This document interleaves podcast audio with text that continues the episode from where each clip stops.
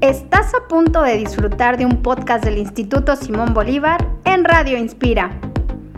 Hablaremos de educación, cultura, psicología y mucho más. Entrevistaremos expertos, disfrutaremos de charlas y compartiremos experiencias. Este espacio es para ti.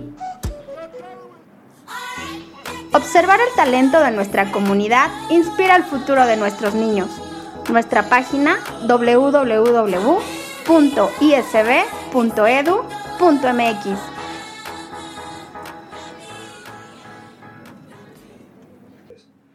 Hola, muy buenos días. El día de hoy es para nosotros un orgullo tener como visita al doctor Ignacio Villaseñor Ruiz, eh, quien es epidemiólogo y cuenta con una vasta experiencia en diagnóstico molecular por laboratorio, pero también eh, forma parte de la comunidad del Instituto Simón Bolívar y él, eh, con su vasta experiencia, nos va a platicar eh, qué pasa con el COVID. De hecho, el podcast lleva como nombre cinco preguntas sobre COVID. Bienvenido, doctor Ignacio. Muchas gracias, Alejandro. Muy buenos días tengan todos ustedes. Es, un honor para mí poder estar en la comunidad y dirigirme a todos los compañeros y compañeras. Muchas gracias y sé que con certeza sus aportaciones nos van a ayudar muchísimo a entender un poco lo que es la realidad del COVID. Y sí quisiera que nos platicara cuál es la realidad con respecto al COVID en México y en concreto en la Ciudad de México. ¿Cuál ¿Cómo vislumbras tú esta realidad? Eh, Voy a tomar un minuto para comentar nada más el origen de, la enfermedad.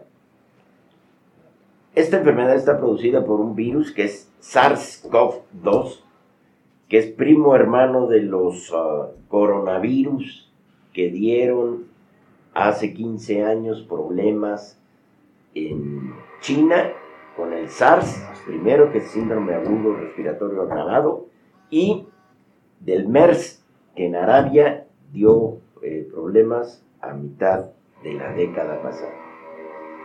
Y ahora hubo una aparición de este virus hacia diciembre del 2019 y de ahí el nombre de COVID-19. COVID por coronavirus, la B de virus y la D de disease, que es enfermedad y 19, que es el año del descubrimiento. Eh, ¿Cuál es la, la realidad en México? La realidad es que estamos enfrentando un padecimiento nuevo, un padecimiento en el cual estamos todos aprendiendo, la población y la comunidad médica, la comunidad científica en general, es un padecimiento que se transmite con mucha facilidad. Se transmite a través de secreciones respiratorias, secreciones salivales específicamente que se desprenden de toser, de estornudar, de aventar escupitajos, que también puede transmitirse a través de secreciones en superficies que quedan contaminadas y que después de eso, tocando con las manos las superficies, nos tocamos la nariz, nos tocamos los ojos, nos tocamos la cara en general. Esas son las principales vías de transmisión, las vías conocidas y reportadas. ¿Qué tenemos en México? Pues en México tenemos una realidad que nos va llevando a tener ya más de 800 mil casos y ya más de 80 mil muertos. Esa es la realidad cruda. Pero enfrentamos también otra realidad, que es la credibilidad. La enfermedad sí existe, es una enfermedad difícil, ciertamente el 80% de las personas va a cursar o sin sintomatología o con una sintomatología leve, no va a tener problemas. Pero también es cierto que 20%, el 20% restante van a presentar problemas. Y de ese 20%, un 5% van a tener problemas severos que requerirán hospitalización. Y un porcentaje de ellos se pondrán tan graves que requerirán terapia intensiva y el apoyo de un ventilador respiratorio, lo que se conoce eh, eh, eh, coloquialmente como una intubación para tener soporte respiratorio artificial. Esto es lo que, lo, lo que sucede. La realidad es que, aunque sí ha participado notablemente la sociedad, la gente, es necesario reforzar esta participación. Y la participación se refuerza de una manera muy sencilla. Miren, evitemos reuniones constantemente, reuniones de más de cinco personas, seis personas. Las reuniones familiares están siendo un vehículo de contaminación y difusión del virus. Por ejemplo, hay eh, un término que se acuñó en Nueva Zelanda que se llaman burbujas de seguridad familiares. Y esto es, tú en tu casa, Alejandro, estás con cuatro o cinco miembros de tu familia y están ahí desde hace cuatro meses guardados. Yo estoy guardado con mi familia, cuatro miembros, y también tengo cuatro o cinco eh, eh, meses guardado. Tu hermana tiene otro núcleo familiar, cuatro personas, y tienen también cuatro o cinco meses guardados. Mis hermanos, mis tres hermanos tienen cuatro o cinco meses guardados, cada quien en su casa, y son tres burbujas más. Y un día decidimos que es el cumpleaños de mi papá. Y entonces nos juntamos. Las burbujas se rompen. Y entonces uno que había salido que puede estar transmitiendo asintomáticamente contagio. Resultado, 18 personas se juntaron familiarmente 10 contagiadas 6, 7 días después. Y esto es una realidad. Entonces hay que buscar no tener estos contactos, no tenerlos prolongados, no tenerlos en espacios cerrados y protegernos con cubrebocas. Es indispensable la utilización del cubreboca. Es, está demostrado que el 70% de la posibilidad de infectarte disminuye con el solo uso del cubreboca. Y lo otro es lavado frecuente de manos. Y si no hay agua y jabón, utilizar entonces gel, gel antibacterial. También es cierto que la transmisión en México se va a limitar. Viene temporada de fiestas, temporada en las cuales podrá haber relajamiento de las medidas y eso nos puede traer un problema. Esa es la realidad en, México y la Ciudad de México es la entidad federativa que más casos tiene. Por la movilidad, por la concentración de personas, porque es el centro comercial y porque tenemos características diferentes en varios, a varios estados. Uno, hay una gran oferta para espectáculos, hay una gran oferta para la diversión y hay un medio de transporte público que siempre está congestionado. El metro, el metrobús, por comentar algún, par de, de estos ejemplos y que hay que tener cuidado con el uso obligatorio de cubreboca y lavarse las manos o utilizar gel al bajarse de cualquiera de los transportes, porque se toma con la mano los tubos en los cuales se detiene uno para no, para no caerse. Esto es rápidamente, específicamente, las respuestas a, esta, a estas preguntas.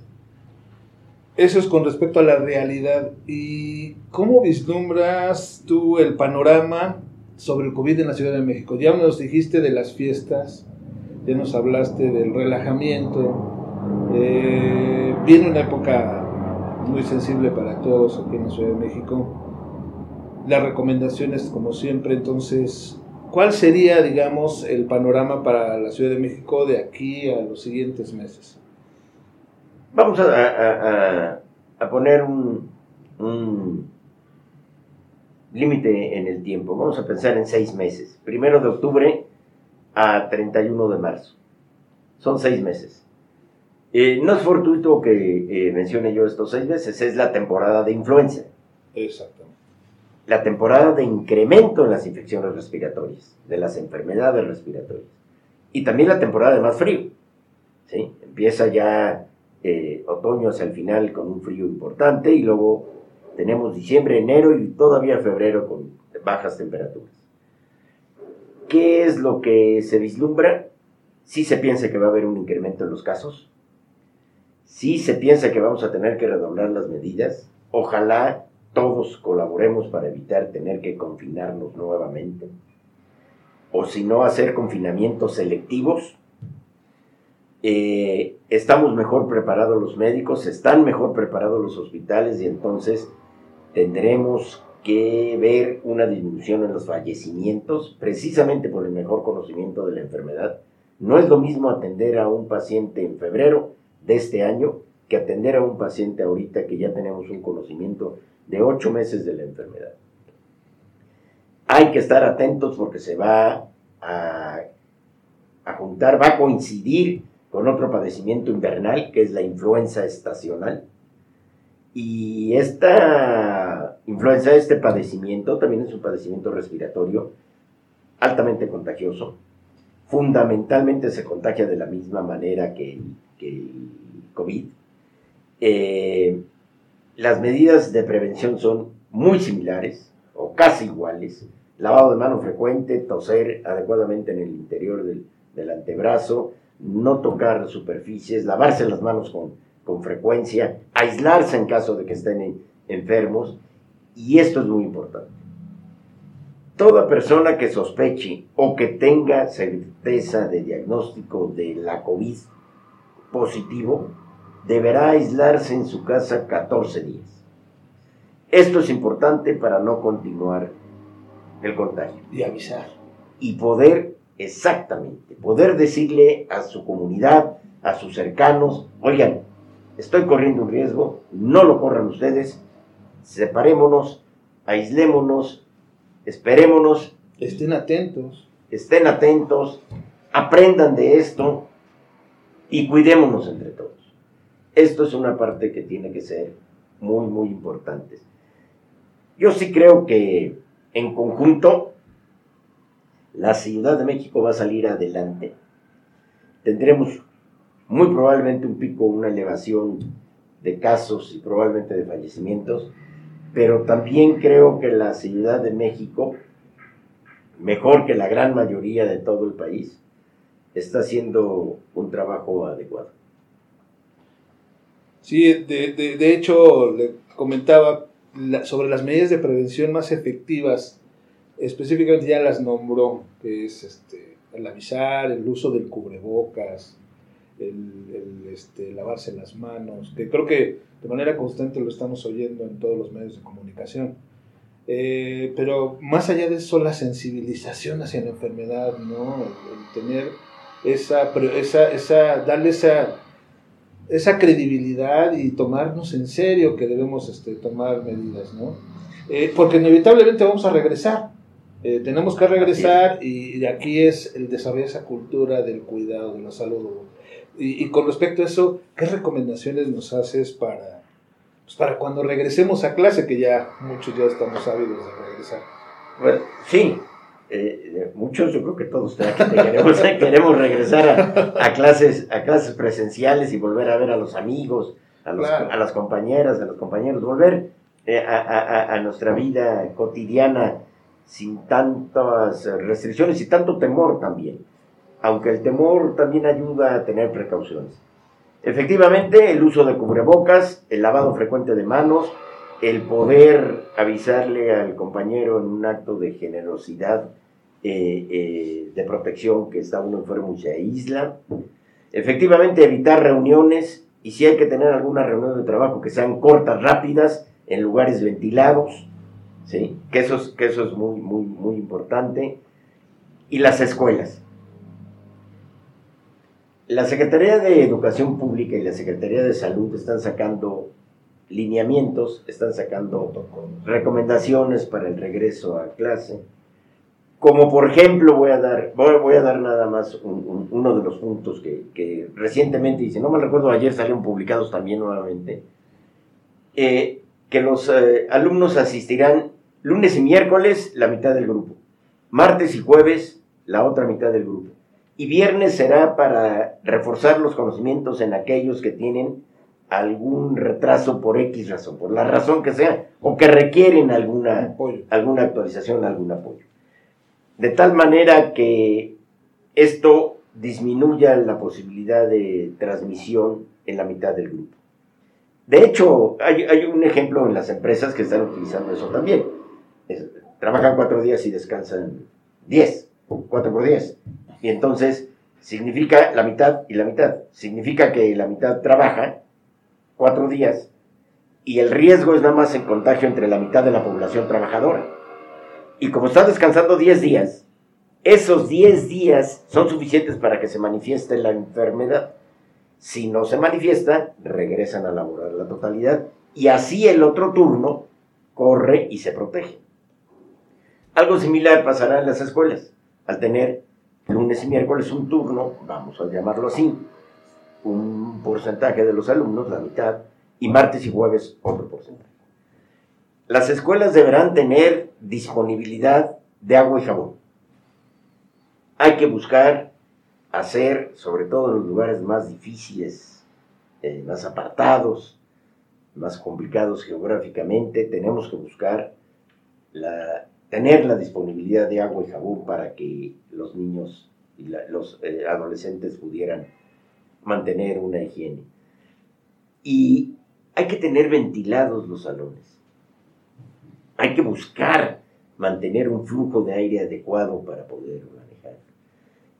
Es preferible actividades al aire libre que actividades en los salones mucho tiempo cerrados. Pues sí. Yo no sé si una de las actividades que tendrá que revisar cada una de las escuelas, pero es recomendable, si en lugar de tener sesiones de 50 minutos las reducimos a 40 minutos, ganamos 10 minutos de disminución de la transmisibilidad de la, enfermedad. Habrá que utilizar cubreboca. No hay... Este, no es negociable. No es negociable. En, las, en los menores de 5 años la OMS no recomienda el uso de cubreboca.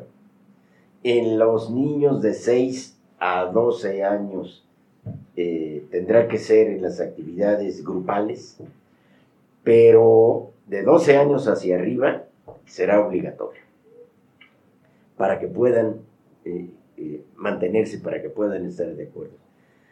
Las cafeterías van a estar muy restringidas, tendrán que pasar con rapidez, tendrán que evitar la convivencia cercana que se tenían. ustedes tienen ejemplos muy buenos. Yo aquí venía eh, seguido a la hora de, la salida y, te encuentras a todos pegaditos, ¿no? Están pegaditos todos afuera. Y deben estar igual pegaditos aquí en el, campus a la hora que están en, su receso, en su descanso, y, todos abrazados, porque así es esto, ¿sí? Así es esto. Sí, claro. Entonces, bueno, esas son las, las medidas preventivas generales. Es decir, más allá de tener pues, cierto temor, más bien es asumir la responsabilidad de ajustarnos a, las, a los protocolos que nos marquen sobre el uso de, cubrebocas y demás. De hecho, aquí, bueno, pues habrá una comisión de la cual ya hemos platicado, que, nos vas a apoyar para darle seguimiento a la, a la, aplicación correcta de este protocolo de, de, salud para los muchachos y que en ellos se desarrolle esa mentalidad del cuidado, ¿no? Del cuidado de la salud, de verlo como algo serio. Estamos en una edad, hablamos de jóvenes, adolescentes que a veces pues, son un poco osados, de repente la broma y demás, pero creo que en nuestras manos está el encaminar y el encauzar que esto es una cuestión de salud y una cuestión de cultura sobre el cuidado de la salud. ¿Cómo, ¿Qué opinas? Está, no, estoy totalmente de acuerdo, esto es un asunto cultural y también más allá de los lineamientos que marque la autoridad educativa y de salud, las escuelas tienen la libertad para mejorar esto. Este asunto es tan serio, tan importante para la continuidad de la vida de todos nosotros, ese es un punto muy importante. Que es un asunto que no debe estar solo en manos de los médicos.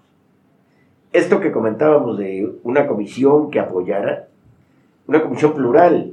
Mira, ejemplos. Aquí la opinión de un ingeniero, de un arquitecto que nos permita ver cómo nos movemos, cómo mejoramos la ventilación, es indispensable. O sería de gran, gran aprecio para todos nosotros. Aquí la, la, la, la revisión de alguien que se dedique al diseño nos puede decir cómo tener señalamientos que permita hacerlo muy agradable a los alumnos, alumnas, y que sea al mismo tiempo muy vistoso para que se fije. Aquí tenemos que decidir qué mensajes tenemos que mandar que no se olviden. No es decirles todo, sino lo que no deben olvidar. Cuando uno le trata a un paciente, uno piensa, el Señor tiene que tener en la cabeza que se puede complicar, qué debe recordar todos los días, que no debe tener fiebre, por ejemplo, que debe tomar agua dos litros diarios para que mantenga yo el organismo funcionando.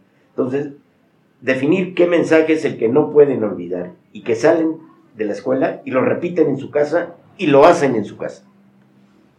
De tal manera que la familia, la comunidad Simón Bolívar, sea un engranaje más para el éxito o para evitar tener enfermedad.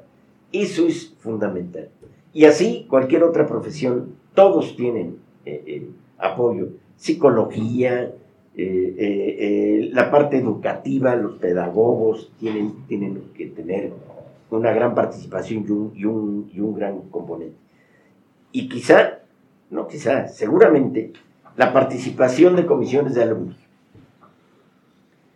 no nos vamos a dar cuenta solos, desde afuera, si estamos impactando o no impactando en el alumnado. No lo vamos a saber hasta que platiquemos con ellos. Y saber si estamos en lo correcto o no estamos en lo correcto. Porque a lo mejor creemos que estamos muy bien y sucede que los alumnos lo están viendo como una agresión, lo están viendo como una situación de, limitativa a sus derechos. Y dadas las edades que tenemos en la comunidad, todo, todo hace pensar que debemos estar muy unidos para mejorar entre todos. Coincido contigo que, el, que debemos como comunidad eh, y juntos enfrentar esta adversidad que finalmente creo que es una cuestión, vuelvo a insistirlo y tengo la certeza de que va a pasar, pero sí eh, teniendo un plan eh, que integre todos los elementos que componemos como comunidad, esto, esto, va, a ser, esto va a ser más, más fácil.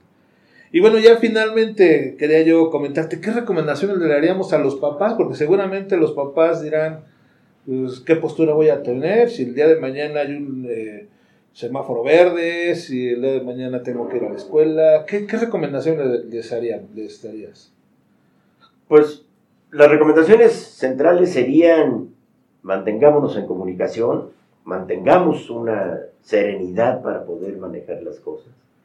Atentos a los comunicados de la autoridad educativa y de la autoridad de salud, cercano a las autoridades de la propia escuela la comunidad, reforzar con los, con los eh, alumnos, con las alumnas, las medidas de prevención, hacerlas parte inherente de la cotidianidad en nuestras casas, en nuestras casas tienen que vernos a los padres como mentores para permear esta cultura de higiene y de salud.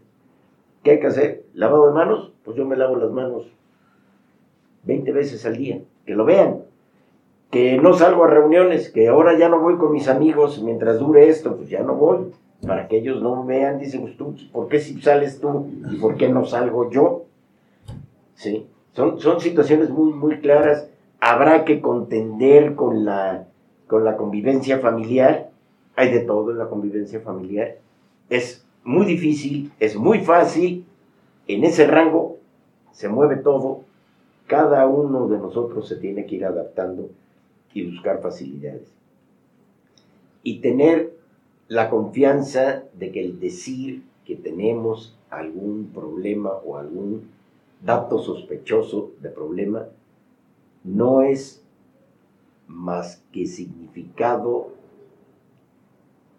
de nobleza y de honradez personal para proteger a nuestros alumnos.